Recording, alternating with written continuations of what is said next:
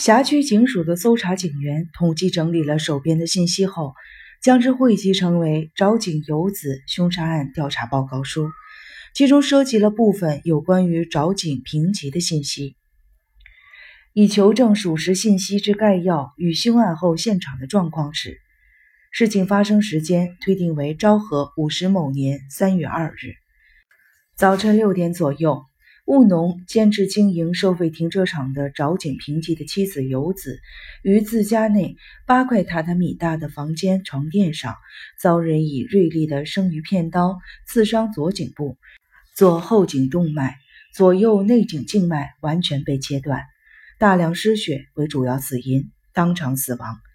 睡在他右侧的平吉右上臂骨头附近有两处半圆形切割伤，一处长约五点八厘米。一处约三厘米，右上胸部有约二点四厘米的切割伤，前颈部胸锁骨关节正上方附近有约两厘米的切割伤，右手食指第一指节内侧有长约一厘米、深约零点五厘米的横切伤，背部左肩胛处也有一处约二点五厘米的切伤，附近另有四处约零点四厘米的创伤。地理位置记载省略。靠近西侧壁灶间摆放了两组床垫，游子躺在靠南方的那套床组上，头垂落枕下往西南偏，仰卧，颜面朝上，气绝，身体有一大半浸在血里，左脸、左颈、左肩、左胸部沾满了大量的血液，呈现出半凝结的状态，左侧周遭大量奔流而出的血聚集在一块儿。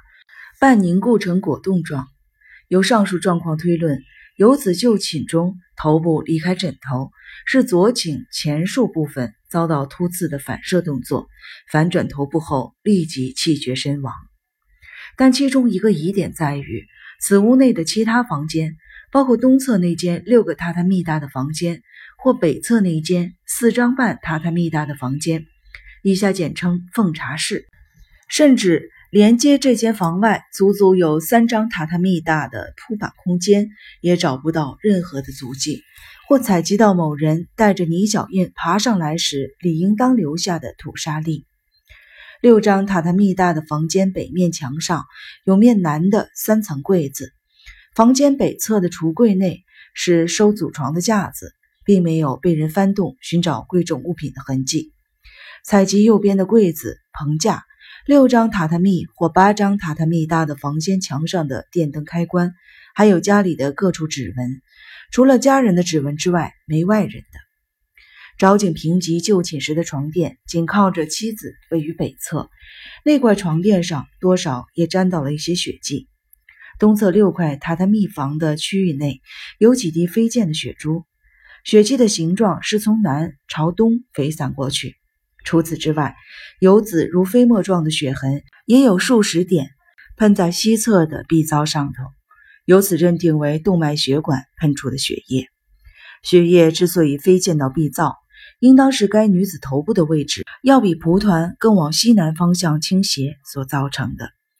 壁灶南侧的交错隔板上方的橱柜中，放置一个黑色皮革制的钞票夹，内含现金七万两千五百日元。并没有被手触摸过的痕迹。有一种可能是，平吉就寝前将皮夹放在离自己枕头最近的床垫底下，熟睡后的游子将之取出，该放在右边的橱柜中，而平吉并不知情。平吉起床后，因为找不到原来放在垫子下面的钱包，于是马上联想到是被强盗所夺走。其思考关键如前述。作为凶器的生鱼片刀。在搜索死户人家时，于东侧下水沟底部发现。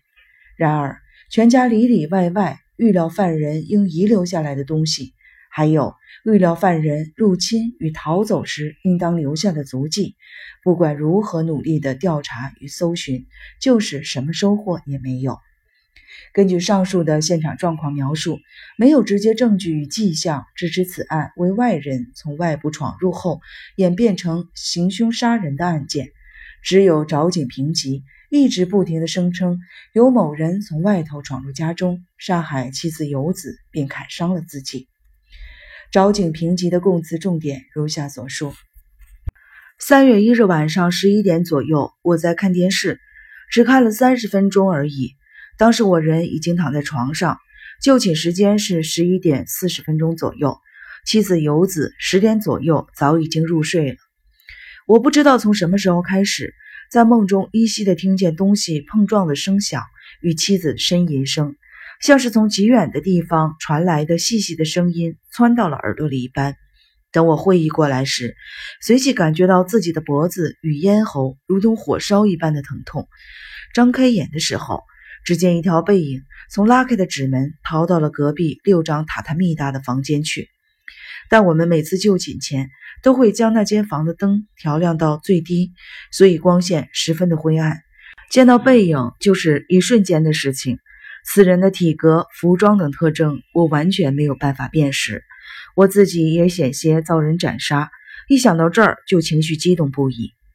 我朝游子那边望去，他胸前流出的血在垫背与榻榻米上积了一大堆。游子仰卧的身体斜向了一边，已经断了气。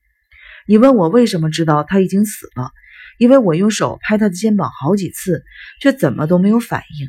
至于眼睛是张开还是闭上的，我实在是没有印象了。究竟是谁想斩杀游子又刺伤我呢？我心里实在没个底儿。因为记忆中我们夫妻俩没有跟任何人结怨，所以我赶紧掀起床垫查看底下。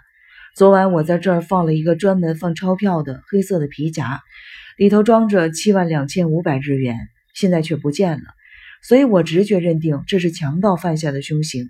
我看了一眼时钟，六点十分多一点。当时我想我自己可能受了伤，所以走出榻榻米，穿过了铺板，走下只有泥巴地的房间，穿上了夹脚的木屐，找出后门的钥匙，走到后门口。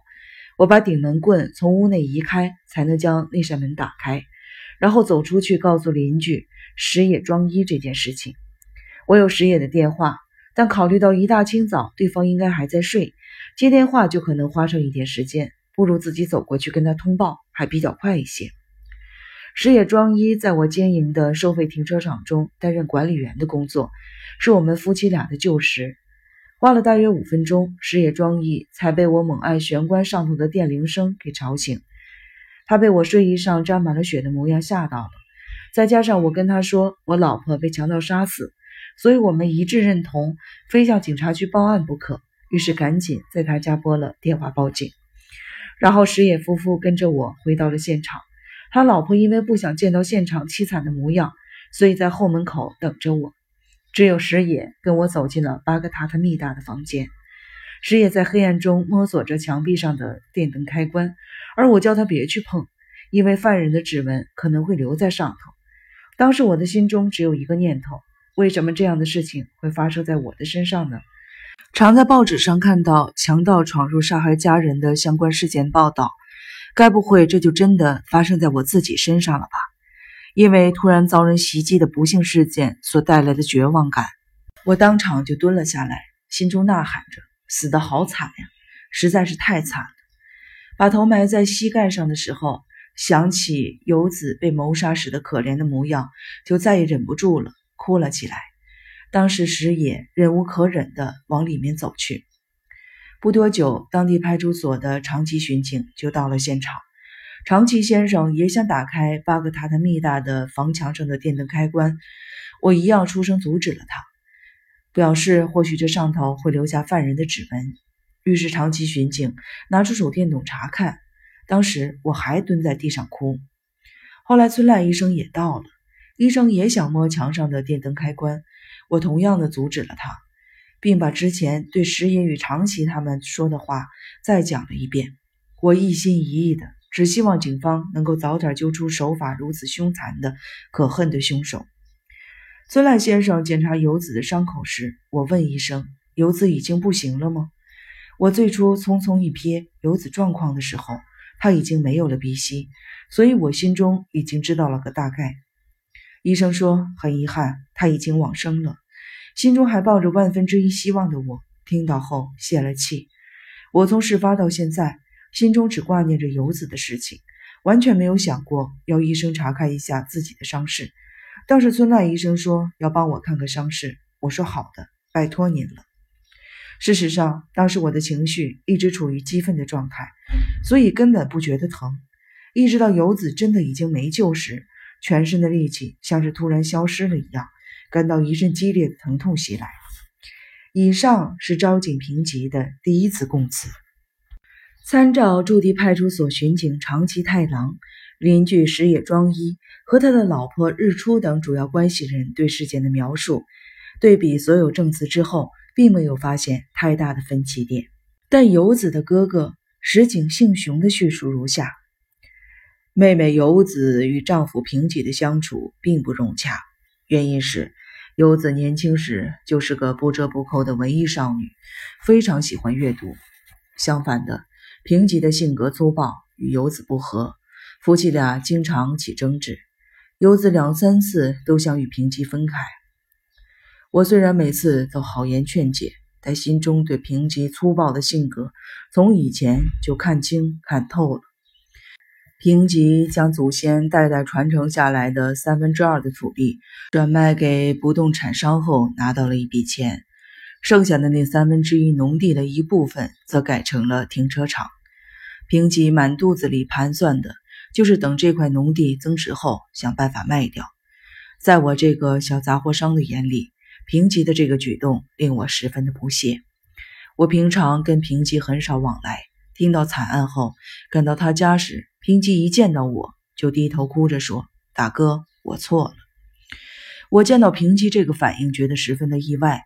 因为他总是无时不刻地保持着冷漠的态度，究竟是什么迫使他说出这些话呢？可能是那一瞬间，反而脱口说出了真心话吧。又或者，当时唯一能救游子的人只有平吉，但他任由他被人砍死，所以一见到身为大舅子的我，羞愧地跟我道歉吧。我猜他大概是一时脑子糊涂了。说到平吉的本性。目前这个时机实在是很难令人启齿。虽然我曾经起过疑心，猜测过可能是他们夫妻吵架，而粗暴惯了的平吉将惊吓过度的游子给杀了。平吉因为后悔，才会不假思索地说出这番感性的话。游子去年十月份因三岁的儿子千一病死，一直处在悲伤怨叹的情绪当中。从那时候起，夫妻间的感情就变得越来越淡。因为游子怎么都忘记不了病死的儿子，去年五月还买了端午节的人偶，连金石与熊都还装饰在壁灶的隔板上头。负责此案的警官已在当地警署听完主要关系人叙述案发当时的情景。至于案发时立即展开的被害者夫妇身家调查，也在同步进行着。接下来是被害者游子的尸体解剖鉴定报告。其概要记述如下：游子的伤为左颈部一处，切割的内容另述，在此省略。凶器为锐利的生鱼片刀，死因为颈动脉截断造成的出血，血型 O 型，被害者无遭人强奸的迹象。而平吉的验伤报告鉴定事项如下所列：他的血型是 A 型。由鉴识医生提出的参考事项中包括。评级的损伤全都是极其轻微的，不足以构成性命威胁，且受伤部位皆避开了身体重要的部位，多处的轻微损伤位于自己可作用的范围之内。以法医学的角度评判，自残的嫌疑极大，推断为相当锐利的凶器。报告中如此记载着。其中，以法医学的角度评判，自残的嫌疑极大这几个字句作为最重要的鉴定结果。引起了辖区警署的注意。